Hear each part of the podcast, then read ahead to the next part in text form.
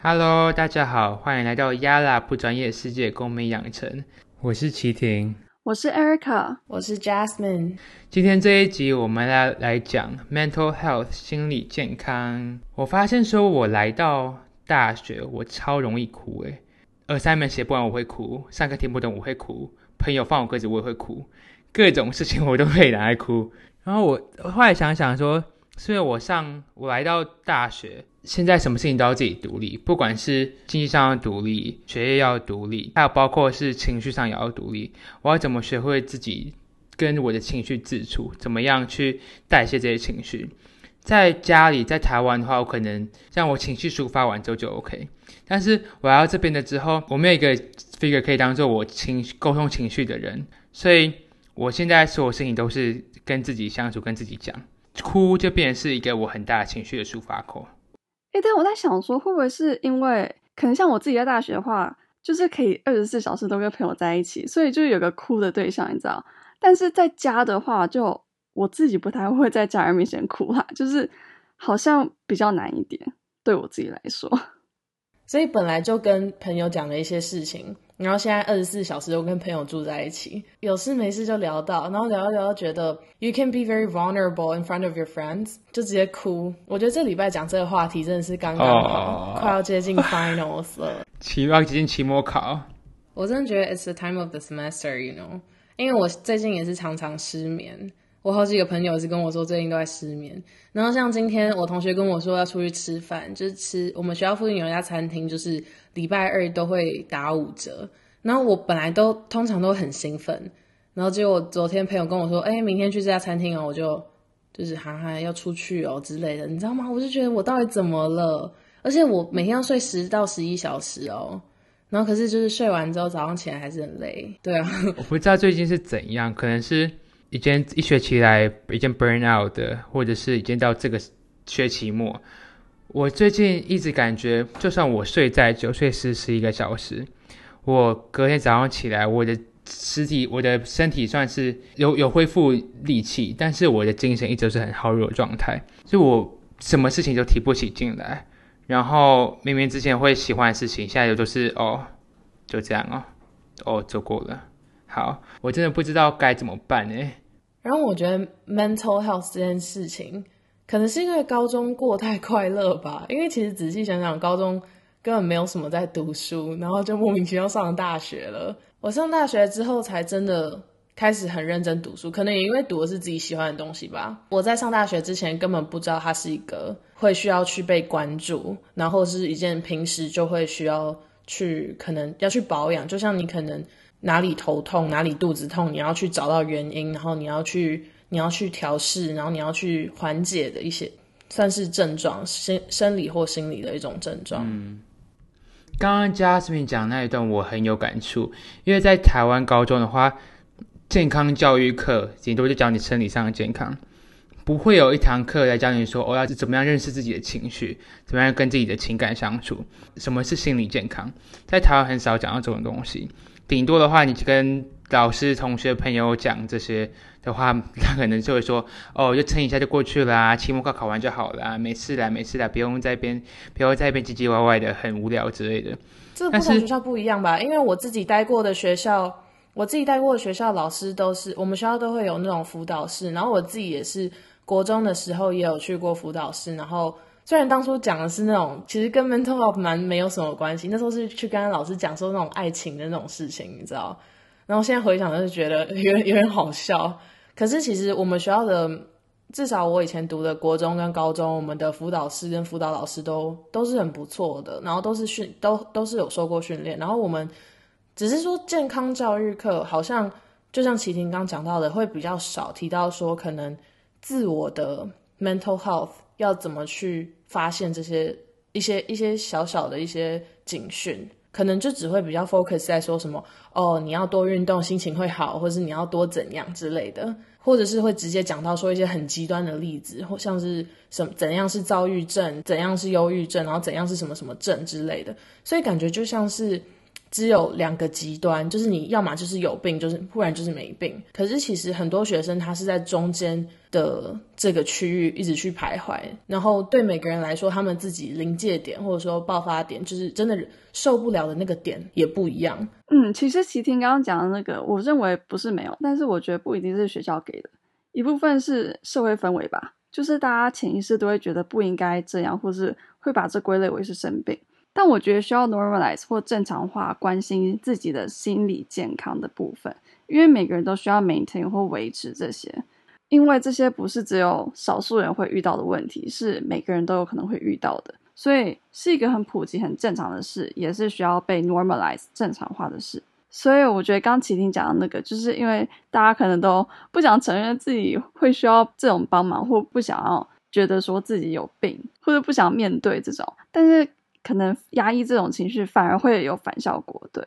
对，因为像我觉得，其实精神跟精神症状就是一个蛮被污名化的一件事情，所以像其实其实我有一次跟我有一个同学，就是他跟我聊一聊，然后我就跟他说，呃，我觉得你应该要去看心理医生，然后他他就 took it super personally，他就觉得我在骂他神经病还是什么，可是我是真的觉得说。你该去看心理医生，就是我觉得会有帮助。可是他就会觉得说，我又没病，我干嘛去看？你知道？可是然后可能因为我们学校的 health center，然后我们的保险什么的都有涵盖我们就是智商这部分，然后就发现其实很多人。不是说要你 break down 要你崩溃了，然后每天哭成什么样子，或者是生活没办法自理了，你才要去咨商。其实很多人就是平时没事，然后就是会去跟心理咨商师聊聊，然后就是维持他长期可能情绪上的稳定这样子。所以其实心理咨商师也不是说你真的要有病了，你真的要忧郁症了，然后要自杀了怎么样，然后才去做这件事情。然后其实像我高中的时候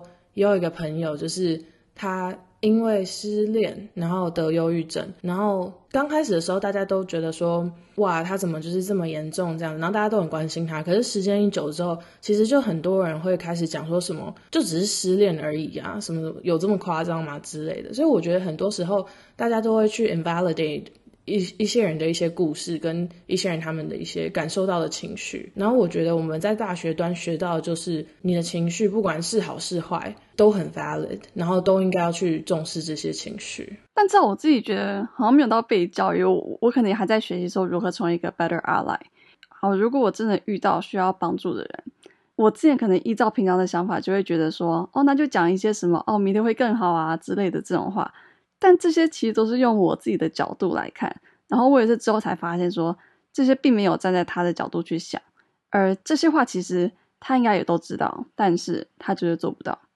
所以其实更应该是从他们的角度去看，或是试着更体谅他们。哦，还有一个很重要的，我觉得就是聆听，还有陪伴，还有可能像鼓励说：“哦，你已经很棒了，你已经很强了，You're really strong。”这样子，而不是说什么：“哦，那你再怎样就好啦。”加油，会更好的哦。对对对，就是对我也是之后听 Jasmine 才知道，就是哎，不能对忧郁症的人说加油。是我刚就是要说这个，是我跟你说的，嗯，是吗？我记得好像是哎。对啊，因为他他们就觉得说，对我记得是因为我之前就是跟在陪那个同学的时候，我就有去查说到底要怎么怎么样去陪伴有忧郁症的人这样子，然后他们就说不能跟他讲加油。因为他们就觉得说，我加油有什么用？我就是已经努力过了，然后他现在就是已经试过，可能试过所有东西，然后到现在这个地步。所以网络上，其实我也不知道这样对不对。可是当初我就是这样跟那个朋友讲，然后他其实现在比较好。然后网络上就是说，你应该要说，就是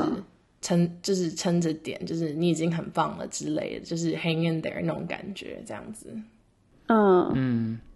我我之前是看到说，就是有心理上面。有东西走不出去的，或者他们现在有可能有心理疾病的人，他们是在生理上的话，脑的他们的脑袋在处理情绪的那个区域会又出了问题，他们是生理上是走不出这个困境的，不只是说他们心理上过不去，而是他们生理上面有个地方已经受损需要修复，他们走不出这个情走，所以他们不是说他们想讲说哦别人告诉你加油，他们就想做就可以做不到这个事情，而是这个是他们是。每天都要去早上起来都要去应付的一个课题，不是一次修一次恢恢复完之后就说哦好，我之后日常生活都可以好好过，而是要一直去克服，不要让自己再跌去跌进去那个坑，不要让自己再回去之前那个心理状态。所以我们要跟他们讲的是，就像就像就像刚刚 Jasmine 跟瑞卡克讲的说，他你要去鼓励他们，要去肯定他们之前做过的努力，然后去肯定他们，让他们知道说他们这样做是会对自己好，然后他们这样做是可以长久下来是有用的。我可以我可以分享一个我那个时候高中的时候自己一个走不出去的困境，mental health 那时候出了一点问题。高三那个时候，因为我要申请国外大学，加上我也有学校课业要顾，因为我是台湾台湾体制内的学生，所以我还要顾学校期中考、期末考，或者有时候要要写模拟考之类的。所以那个时候精神压力很大，没有很很长一段时间没有没有运动，因为我就是在很努力在做这些事，就是在申请学校。我之前一开始为了运动是的目的是为了要身体有一个很好的体态，所以那个时候我就是我一是又变胖之后，我开始我脑袋就是就触发一个过程，就是说我需要停止吃东西，或者说我需要不吃东西之后才剩下瘦下来，所以我那时候就有一点 eating disorder 厌食症的感觉，饮食失调。然后我早上起来的话，我不会吃早餐，我会跟我爸妈讲说我不饿。然后我中午的时候，我营养午餐我可能就只吃一点。然后在同学吃营养午餐的时候，我为了不想要吃东西，不要被你知道被食物的味道吸引，所以我会自己跑到学校就是偏远的角落去那边读书，要么就是做自己的事情。情况过了一两个月，后来发现说这样的话我影响到我身体健康，因为我不吃东西，我不吃东西的话我就没有能量，没有能量的话我代谢就会下降，我就会一整天都是精神不济。然后这样间接的就影响到我心理健康，我那时候变得非常易怒，变得非常的躁郁，就是我会一下子很开心，一下子很生气，或者一下子就会跌回去说，就是我现在什么事情都不想做，我现在就是一个很悲伤的人。让我意识到我现在真的出问题的是，有一次上课上到一半，在课堂上差一点昏倒，趴到座位上，我完全是没有没有意识，不是说没有意识，是我没有力气可以爬起来。这个时候，我那一次我之后，我才发现说，其实这样真的不行。我因为那一段时间压力、精神压力很大，然后我对食物、跟运动、跟身体的想法就是。运动跟不吃食物是为了我身体体态的好看，但这个是一个很不健康的想法，是因为运动跟吃东西本来就是为了要去滋养你的身体，是为了让你的身体可以日常生活运动运作的，不只是为了社社会审美观的看法而已。那时候我还发现说我不太 OK，是我那个时候一直在 Instagram 看那些你知道 dietitian 啊，或者是这个不同的饮食法、不同的健身法，我把它看作是一个要去跟社会上比较的一个项目。而不是说这这是我的身体，我需要好好照顾它。所以我后来也意识到说，就是自己平常看的什么，就像你就像你的 physical health，你的身体健康一样。假如对身体健康有伤害的，你就不会去做，你不会去随便拿刀插自己，你不会随便你是你不会随便做一些很自很危险的行为。跟那就跟 mental health 一样啊，你不会去做一些让自己的 mental health 很受伤的行为，你不会一直去上网去看有八块肌、六块肌的人他们的那些的照片，你不会去让自己一直去想说为什么我没有这样子的身材。慢性洗脑，对，这这这是问题。我觉得就是慢慢把这些价值观会内化，然后就觉得说，哦，我好像没有到这个标准，我没有到那个标准，而且我觉得很蛮算蛮病态的一件事情就是。很多人会看到，就很久不见别人，然后就是说，哎，你瘦了耶之类的。然后我觉得有些人大真的可能就是他只是想要点出一个看到的改变，可是通常大家听到这件事情的时候，他是快乐的。那我其实觉得这件事情很很可怕，你知道吗？大家就是一直 strive for 要更瘦，要更瘦，要更瘦，就是把瘦当成一个标杆、一个标准。我觉得这件事情就是非常的 toxic。但我们通常不知道什么是好，什么是不好。其实我觉得这真的很模糊，可能一点点还好，不会怎样。但是你持续一直看，尤其现在 social media 社群媒体，就是你随时要看什么都看得到，或者像一直出现在你 feed 或你的版面上面，你就会觉得说自己好像需要改变，要跟他们一样。因为我突然想到，这会不会是一个蛮东亚的行为啊？因为我好像很难想到说，哦，人可能就会说什么，呃，哦，you look you look skinnier。You look skinny，就就很难。我还是你们觉得还是有会这样子？我觉得他们会说什么什么 “girl”，did you lost lost 什么 “how many pounds” 之类的，或者是他们其实也是很多啊。因为你像不是有一个 term 叫做什么 “skinny legend” 吗？反正就是有。其实我觉得世界各地都有很多的 terms。我不知道这个，我只知道 freshman fifteen。哦，你知道？哎，其实现在真的认真去想，就是 freshman。哦，first year。我们要改这个词，不是 first freshman，是 first year。OK，first year fifteen。Yes. Okay, so first year fifteen 这个这个词当初是在说，就是你进来大一，然后你会胖十五胖十五 pounds，pounds 是多少我也不知道，嗯，大概是六七八公斤之类的。反正就是说你大一会胖就对了。然后其实我觉得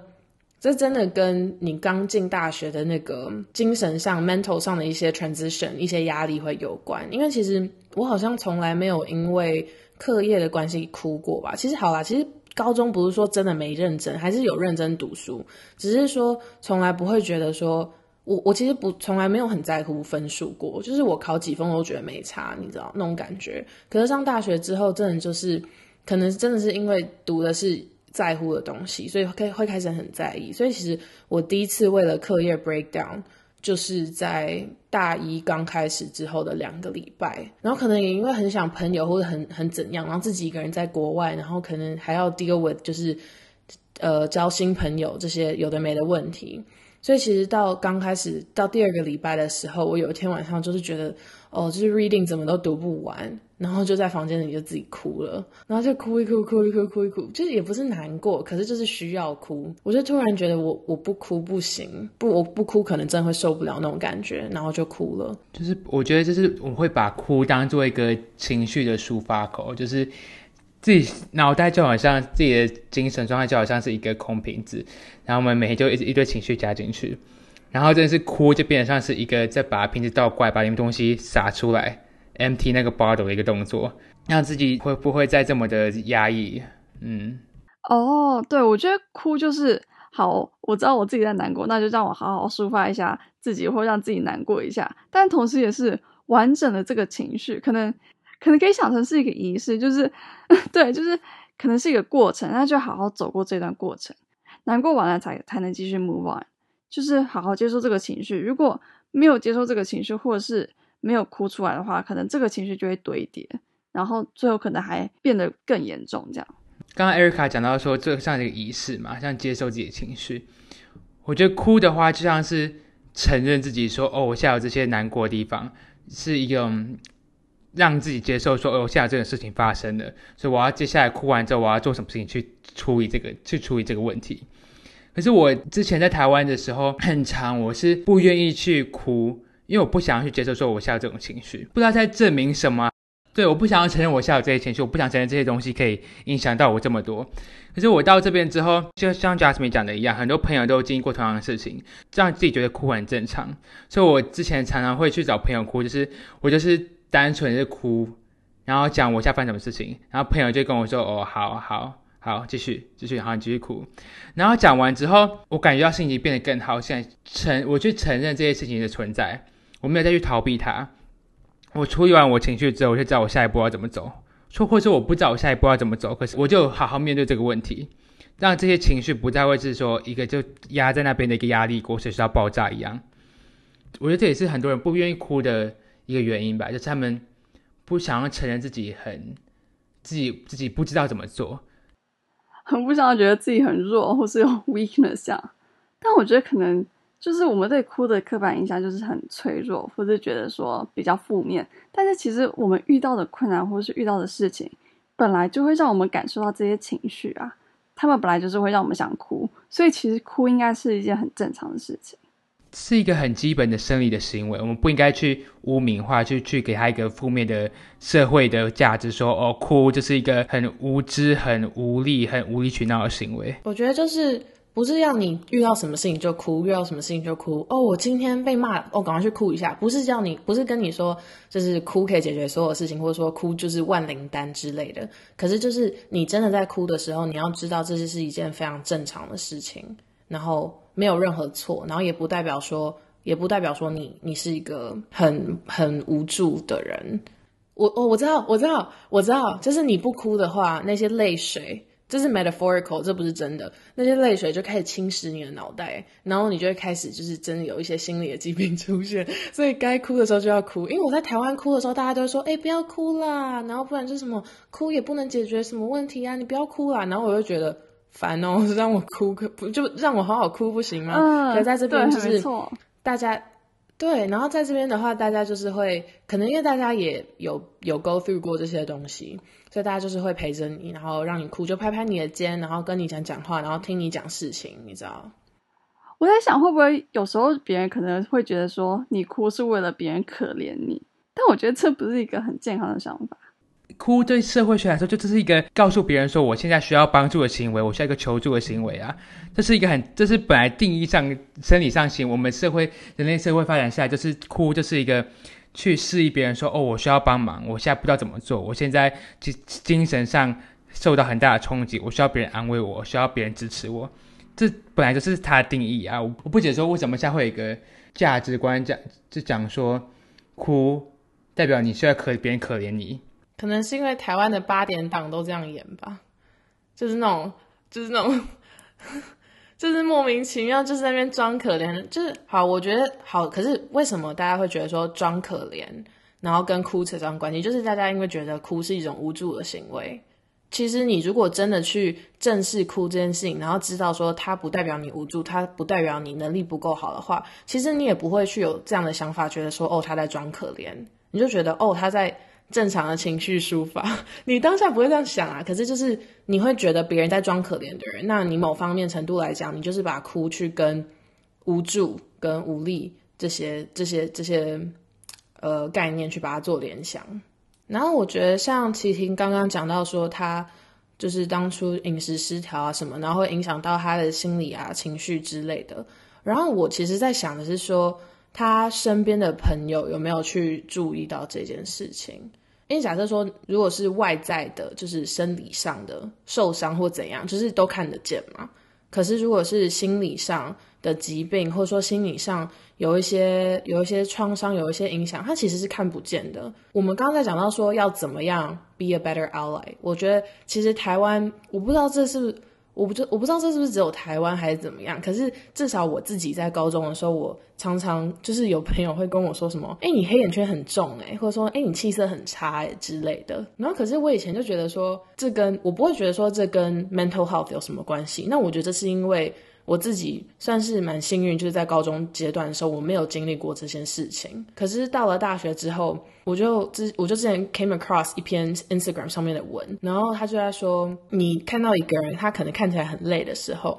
你不要去跟他说，哎，你看起来很累诶什么的，因为搞不好那个人他就是真的很累。而且他也真的 enough 了，然后可能昨天晚上一整晚没睡好，或者他可能这整个礼拜都一整晚没睡好，然后你又再去问他说，哎，你看起来很累耶，怎样怎样的，反而对他来讲可能不是关心，你知道？然后我就觉得，因为在台湾，我真的不知道为什么大家就特别喜欢讲气色差跟黑眼圈很重，不知道是我个人感觉还是怎么样，哦，就是哎，你嘴唇很苍白或者什么有的没的。可是你可以去想到说，这个人你在跟你对话的这个人，他会不会有这些可能心理上他在 struggle 的一些东西，是我们看不见的？那你这样问的话，你会不会去 provoke 到他什么？那你们觉得，你们觉得应该怎么问？就是如果要关心的话之类的，比较 neutral 一点的讲法。嗯，我在想，可能说，哎，你最近还好吗？或是 How are you doing recently？然后如果他愿意讲，然后他也可能就顺其自然的讲，可能就说他最近比较忙啊，或者。对，但我不知道这会不会是是不是一个比较好的讲法。然后，如果他真的没有要跟你讲的话，就就不用勉强啊。就就像好，他如果就说哦还好，那你可以就说哦有需要的话都可以跟我聊聊，就是让他知道说哦 you're there for them。我但我在想，你会不会根本不想让别人问啊？就是可能会不想看出 there's something going wrong。我不知道哎，你会觉得想要被别人问吗？如果别人有问你，或是如果别人发现然后想 approach，你会让他 approach 吗？还是你会？push away，我是不知道啊，你还是你也不知道。对，我觉得，嗯，但是就一个只是想要帮助别人的阿来角度来看，但就我自己那时候高中这样子经历过这个事情，我其实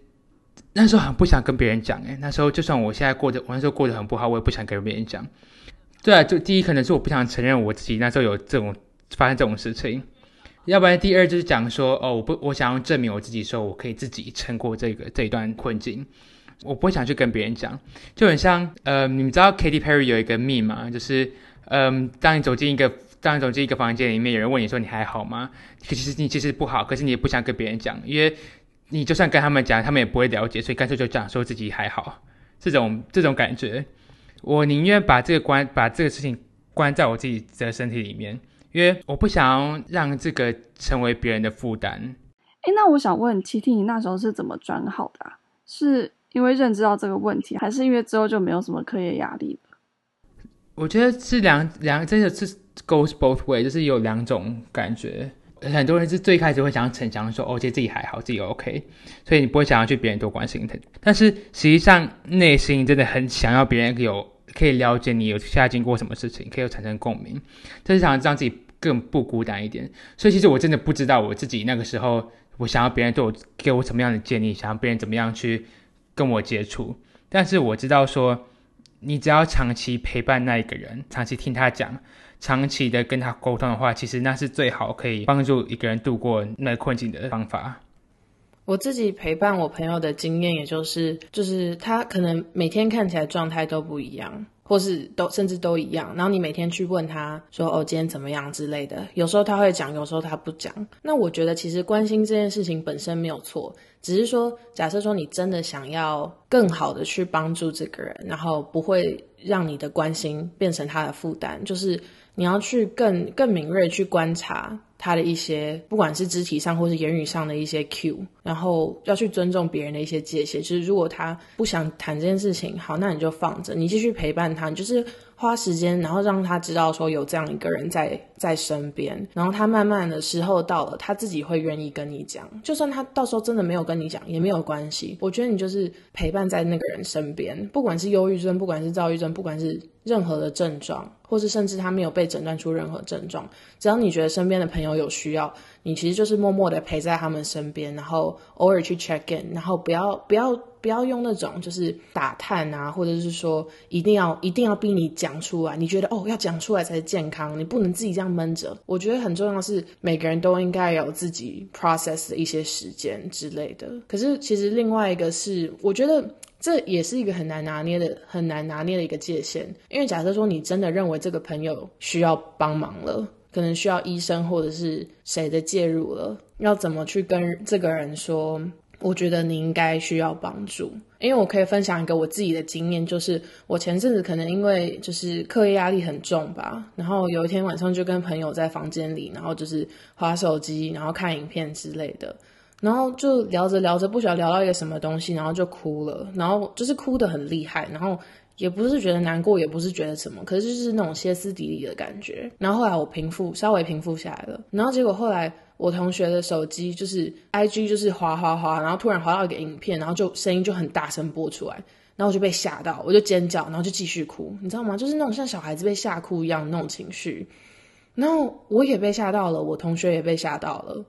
就是觉得说为什么会这样子就哭，这样子就哭？那其实我同学就跟我说，他觉得我的情绪是在一个很脆弱的一个点上面，就是。认真看我过去一个月，我每天都会哭，就是在那天我被吓哭的那一天，他就跟我说：“我觉得你真的需要去看医生，你要去找 counselor 去跟他们聊。”然后其实我当下我一直都觉得说我是非常 open to 找咨商师，就是我如果真的需要，我我觉得寻找帮助是非常重要的。我觉得我我从来都不觉得我会排斥。可是那天晚上，当我朋友跟我讲这件事情的时候，我非常的害怕。我觉得那个情绪就是害怕，说我我我到底发生什么事了？然后我到底怎么了？我是不是有病之类的？虽然当下我知道我自己知道我可能是，我觉得我就是没有病啦。可是我就是可能压力很大，我知道我只是压力大，所以我当下其实也没有真的觉得说我有病。可是光是想到说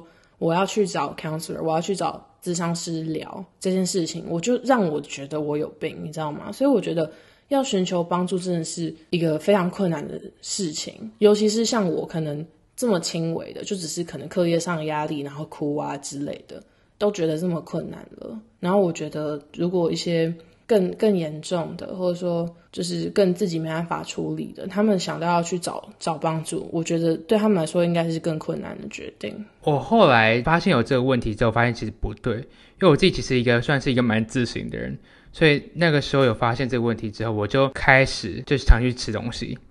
就是慢慢一点一滴，就是慢慢尝试去找一个方法有用。我现在心情有变更好一点，我现在身体状况有变更好一点，我精神有更好，那我就去做这个事情。然后就这样子慢慢的一点一滴的，我把 social media cut off。我真觉得社社交媒体的话，现在变成一个就是拿来比较的工具而已，真的不是跟让自己跟朋友加深感情的东西。所以我就那时候就一段时间，我就退掉社群媒体。我会这样子慢慢的自己 self help self help 出出去这个这一个困境。我那时候学到最重要一点，自私的为自己的身体健康或者心理健康做一些改变，不是一件坏的事情。那个时候，我决定跟朋友，就是我决定不回朋友讯息，我决定把社交媒体、社群媒体弄掉。那个时候，我会觉得说，哦，我做这些决定的话，我不会影响到其他人。不要去回复同学的现实，不要去看贴文，不要去回同学的讯息，把你身边的资讯全部挡掉，让自己有自己跟自己相处的时间。因为有时候外外界的讯息太杂乱的时候，你会没法注意到说自己身体对外界的最真实的反应。找时间，可能一个一天空下一个一一天空下一个小时时间给自己，或是让自己什么事情都不做，慢慢的认知到说，其实其实要跟自己身体建立一个良好的关系，这是一个互助的行为。你对他好的话，他也可以继续持续支持你这样子走下去。嗯，就是把时间留给自己。嗯，对。然后要认知到说自己真的是不完美的，不能要求自己说心理健康也要一百一百 percent 的完美，因为有时候你会 fall into a trap 说。哦，我连自己心理健康都顾不好，那我还要去做什么事情？现在其实一个很不正确的想法，要去想说，自己的心理健康、身体健康，就跟世界上任何东西一样，都是会一直变动的。你外界有不同资讯进来，就会不同的反应。那所以要去接纳自己，说哦，自己不完美，自己不是机器，自己是一个生物的话，才可以更去容错，去接受自己，会让自己更有自信。哦，还想讲一点是说，你知道其实 model 啊，或者是电影里面那种他们身材很好，其实他们都是一个很不健康的饮食法弄出来的嘛。他们要不然就是有一个专业的 dietitian 或者专业的健健身教练帮他们三四个月弄出来的一个身体。我记得 Victoria Secret 他们 model 之前都还要 train，就我不知道你们知不知道，他们还有他们好像还有一个纪录片，就记录他们要一直 work out，一直 work out，就是为了那个身材。就是我觉得的确有很多的 model 是。真的是平时有在健身，然后吃的很健康，然后他们的身材真的是很自然的。可是我觉得也有很多的 model，就像你们刚刚讲，他就是那种，就是不管是靠微整形，或者是靠那种很极端的饮食法。然后我觉得最糟糕的是，他们做了这些事情之后，他们还用可能没有那么极端的饮食，或者说就是。努力运动这些这些东西，去当做他们达到他们有达到这些身体的一些目标，就是让大家他让他们的 follower 觉得说，哦，我做到这些事情的话，也可以跟他们一样。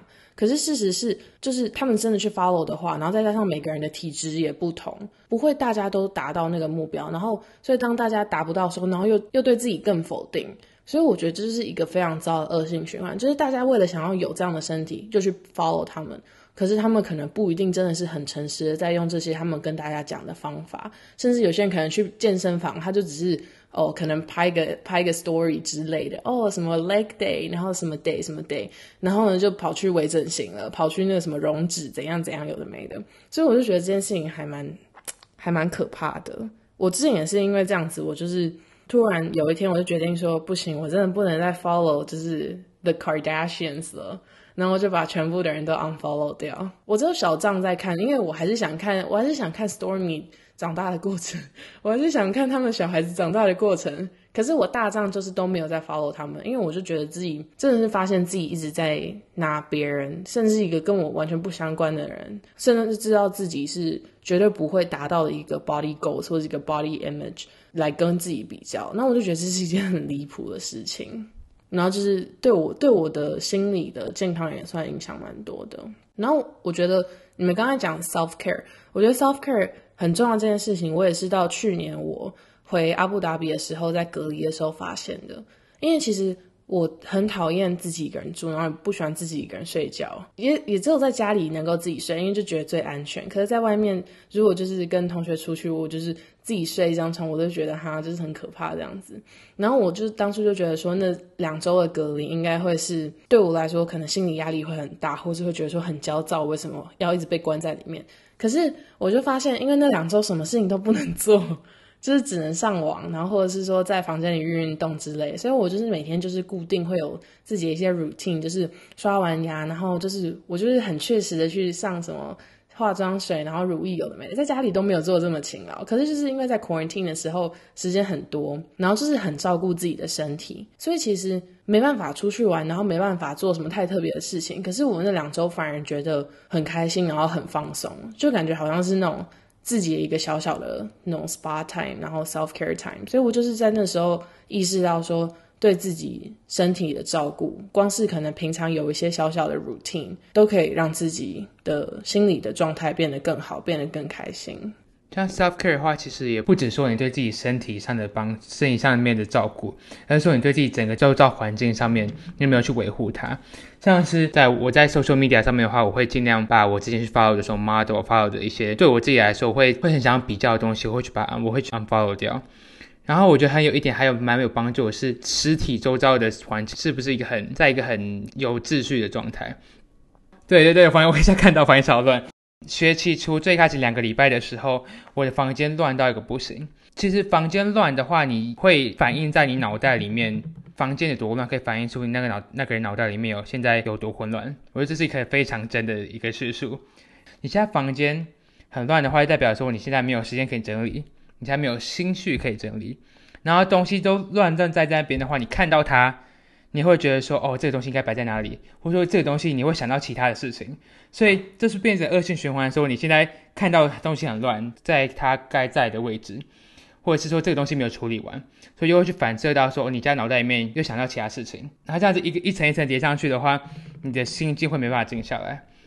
所以建议大家整理自己房间，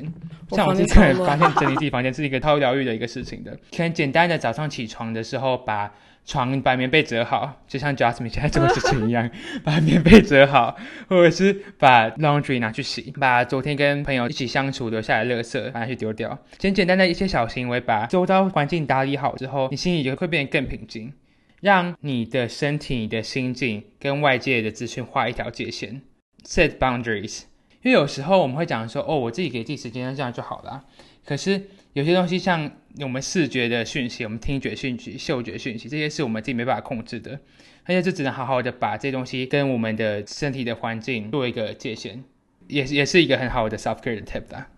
那我做个总结的话，就是我们的心理健康就跟我们的实体健康一样，它是一个我们需要长期呵护、长期去保养。为什么我们这集要做这一集来讲 mental health，就是因为它很难。看见，它不是一个像受伤一样，我们可以马上警觉到说，哦，这地方出问题。我们要培养的时候，就是我们对自己察觉自己心理上面出现的变化，可能会影响到我们身体上面其他不同的问题。